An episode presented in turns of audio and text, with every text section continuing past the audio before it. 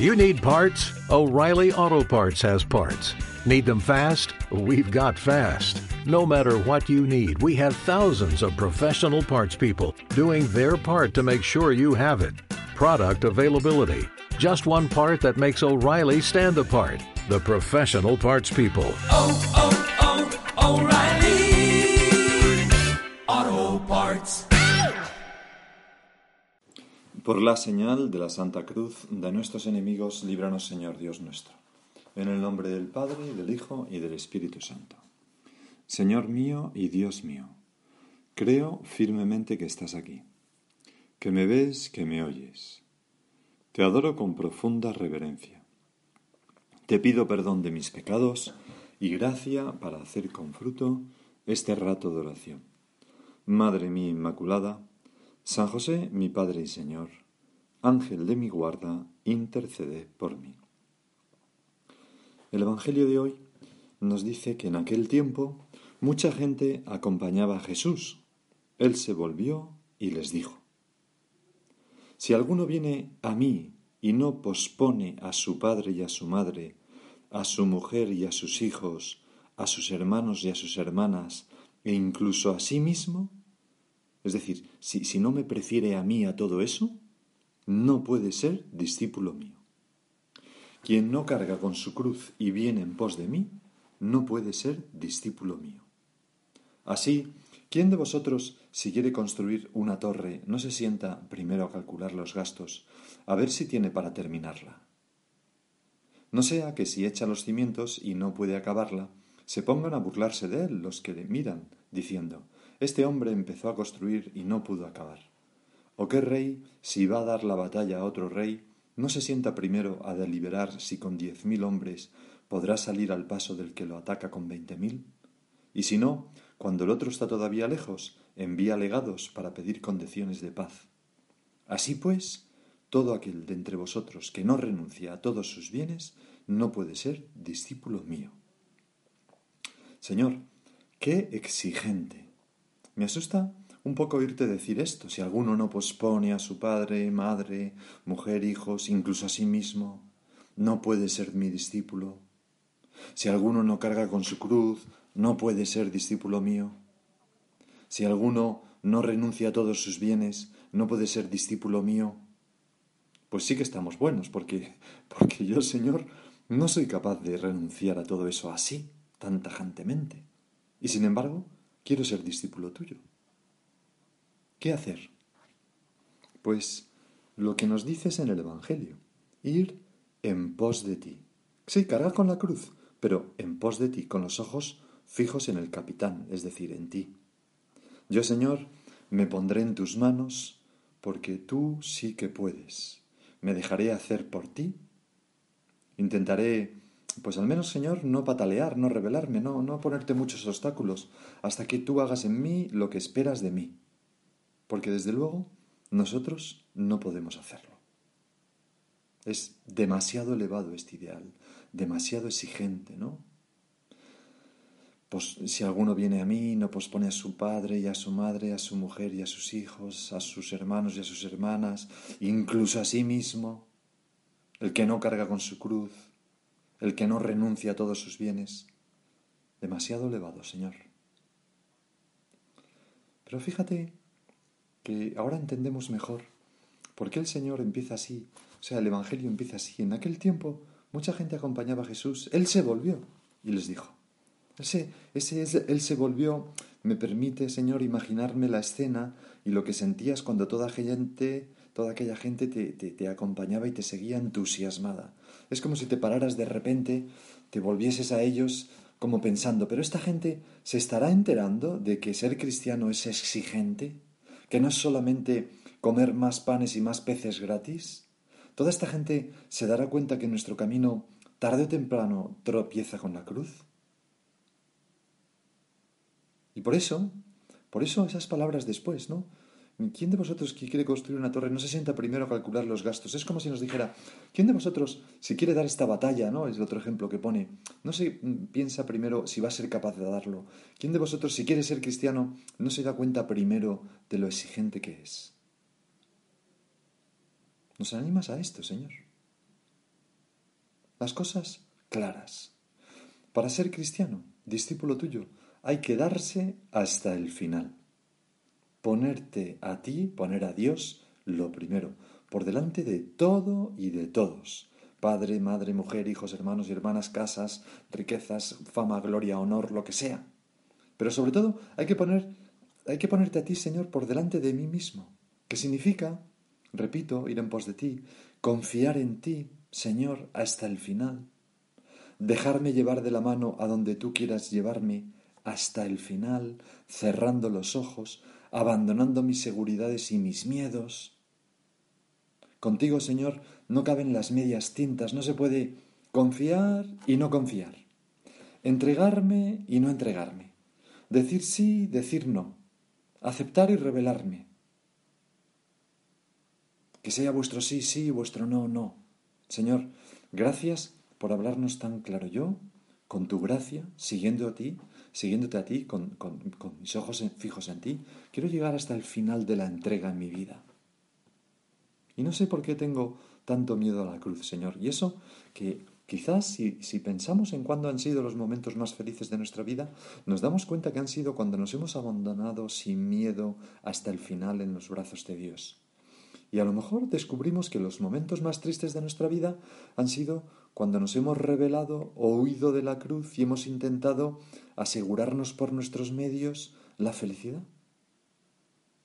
Es, es, un, es un mal camino.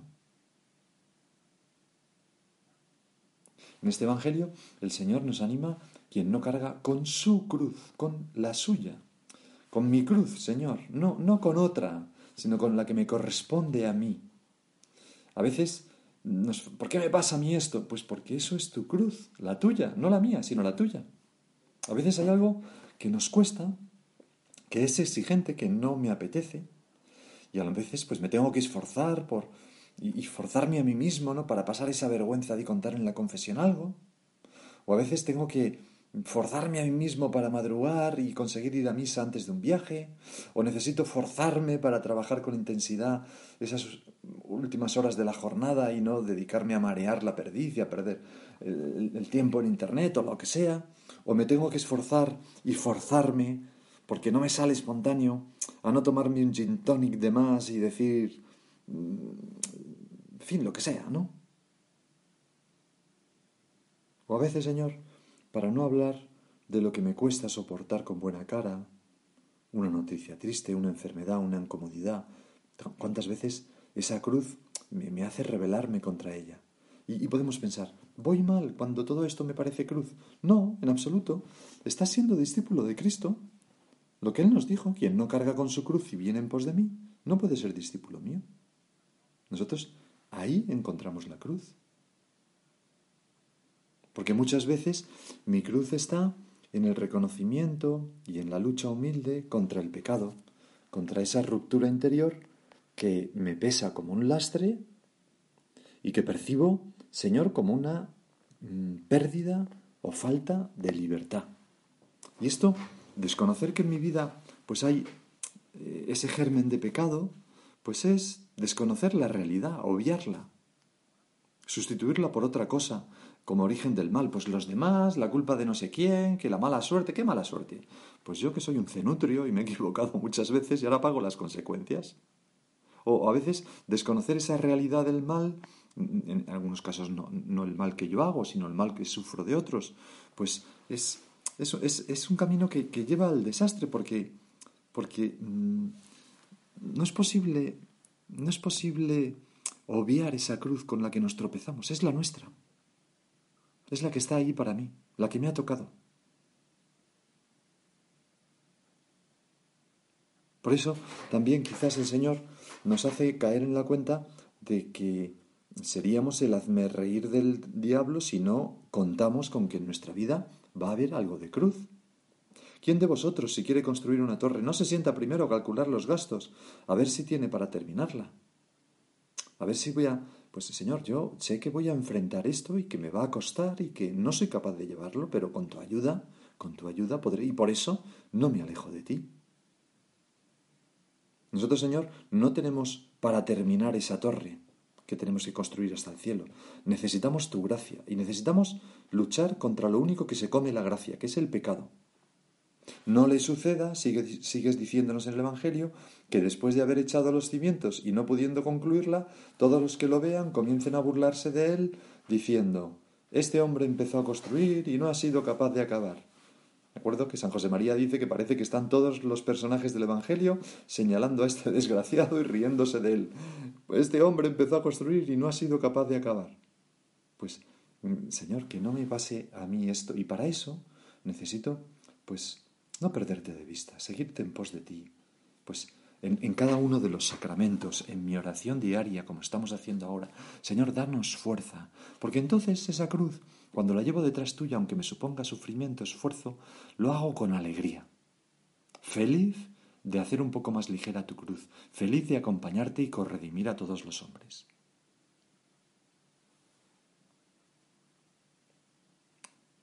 Muchas veces nuestra cruz pues es pequeña. Es decir, está en las pequeñas cosas. No son cosas heroicas, no siempre es una terrible enfermedad, que puede llegar si Dios quiere, o una terrible desgracia. Lo general es que sean pequeñas cosas que me suponen vencimientos constantes a lo largo del día. Y, por eso, Señor, que yo no pierda de vista que, este Evangelio de, eh, tan exigente, el que mm, si alguno viene de mí y no pospone a mí y no pospone a su padre y a su madre, a su mujer y a sus hijos, a sus hermanos y a sus hermanas e incluso a sí mismo, quien no renuncia a todos sus bienes no puede ser discípulo mío. Quien no carga con su cruz y viene en pos de mí no puede ser discípulo mío. En fin, este evangelio tan exigente se materializa ordinariamente en cosas corrientes, cotidianas y pequeñas. Ahí tenemos ocasión de cargar con nuestra cruz, de vivir la penitencia. San José María, eh, en, un libro que creo recordar que es Amigos de Dios, escribe unas palabras que nos pueden ayudar, las voy a leer despacito para que vayamos meditando y hablando con el Señor cada uno de nosotros, ¿no? Porque si no, nos podría pasar como a Tartarín de Tarascón, ¿no? Que pensaba, eh, se vestía de, de cazador con una escopeta y iba por los pasillos de su casa pensando que iba a encontrar leones. Y no, en casa no hay leones, hay ratones en todo caso, ¿no? Bueno, pues en nuestra vida muchas veces la cruz está compuesta de crucecitas. Y si las despreciamos, pues no cargamos con nuestra cruz en pos del Señor, no estamos siendo discípulos suyos. Fíjate lo que dice San José María. Penitencia es el cumplimiento exacto del horario que te has fijado, aunque el cuerpo se resista o la mente pretenda evadirse con ensueños quiméricos.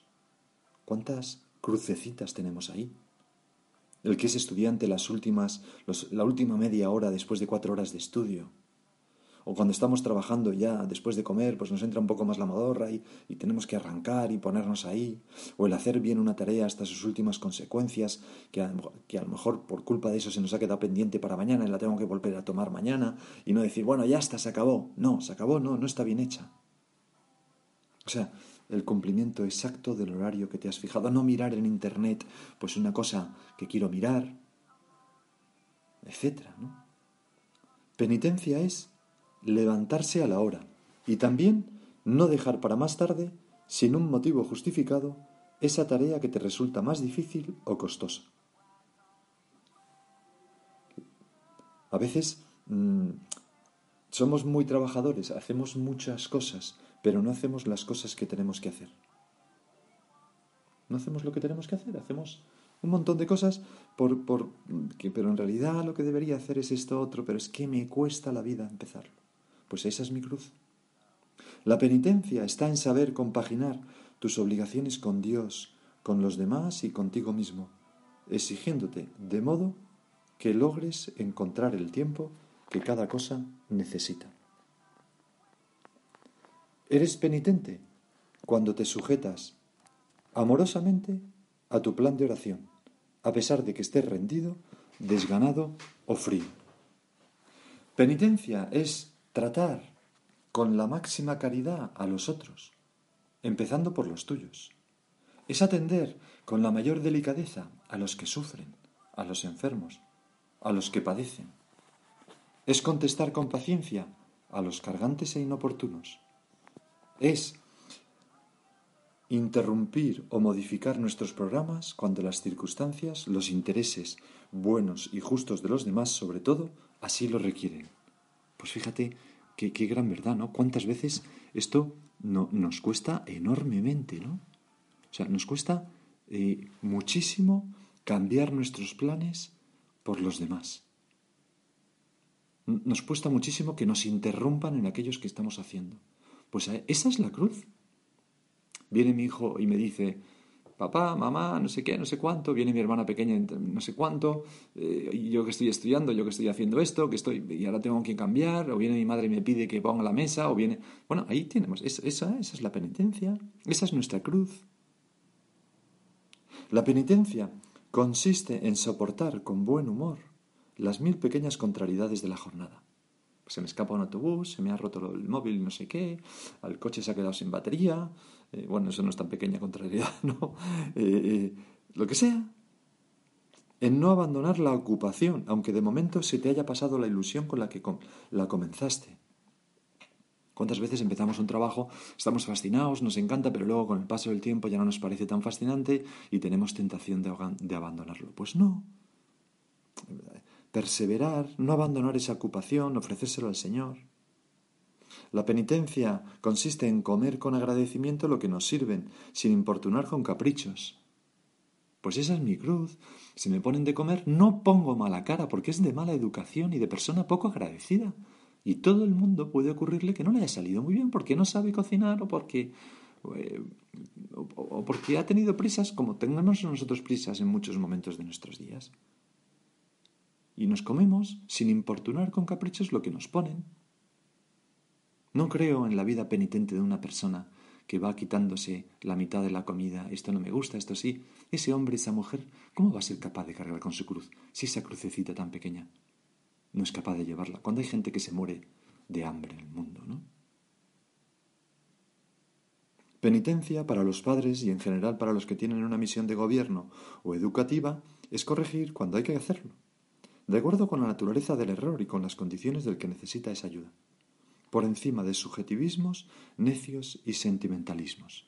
Pues a veces es exigente corregir, se pasa un mal rato, pero es necesario. Ya sea en una familia o ya sea en un trabajo, a un subordinado, pues para que mejore. Claro, lo que no debemos hacer es intentar corregir a nuestros jefes. Mejor dejarlo estar, ya que le corrijan sus jefes si es que queremos conservar el trabajo, ¿no? Pero o salvo que nos pidan la opinión. Bueno, sigo. El espíritu de penitencia lleva a no apegarse desordenadamente a ese boceto mental de los proyectos futuros en el que ya hemos previsto cuáles serán nuestros trazos y pinceladas nuestras, maestras. ¿No? Y a veces tenemos unos planos para nuestra vida, para nuestros meses, y ahora llega el, de nuevo el confinamiento y nos han dejado sin los puentes. Bueno, pues pues no vamos a estar con las caras largas, pues vamos a ver lo positivo. Señor, te ofrezco esta, esta es mi cruz de ahora. Mi cruz es que me han vuelto a confinar este puente que tenía para irme a los Pirineos a montar, a ir a la montaña. Pues, pues bueno, pues puedo hacer otras cosas. Piensa qué puedes hacer. Y dale gracias a Dios porque tienes vida y tienes puente. Y sigue viviendo con... Eso es la penitencia, ¿no? La del espíritu de penitencia lleva a no apegarse desordenadamente a ese boceto mental de los proyectos futuros, en el que ya hemos previsto cuáles serán nuestros trazos y pinceladas maestras.